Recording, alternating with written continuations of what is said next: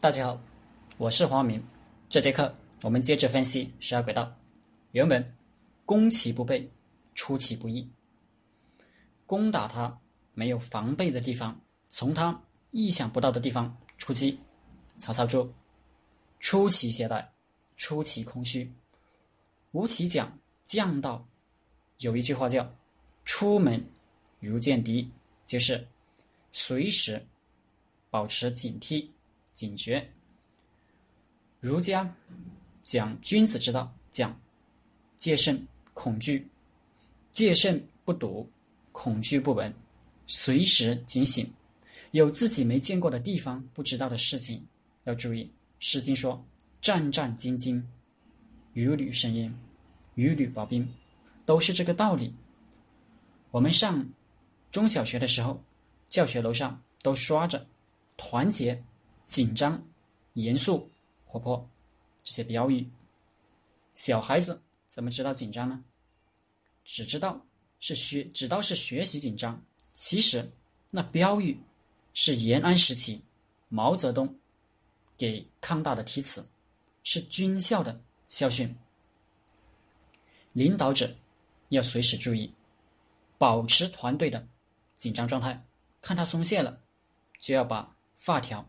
给他紧一紧，因为松懈就要失败，特别是在战场上，敌人呢挖空心思都在研究你什么地方松懈，你认为没问题可以放松一下的地方，差不多就是他的研究结论。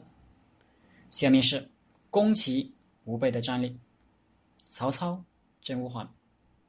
郭嘉先记说：“胡适其也，必不设备，因其无备。”卒然袭之，可破，可破之也。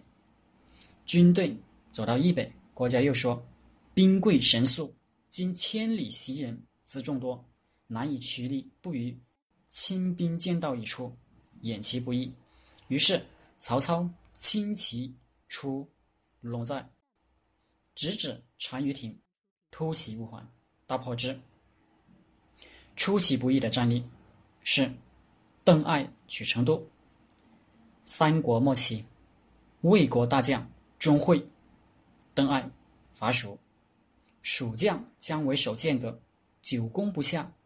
邓艾对钟会说：“我从阴平由斜进出剑阁，西入成都，击兵冲其腹心。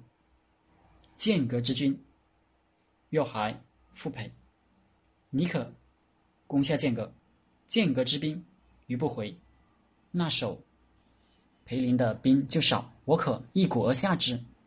冬十月，邓艾率军自阴平行无人之地七百里，凿山通道，遇水搭桥，山高谷深，至为艰险，粮食也没了，兵于未逮。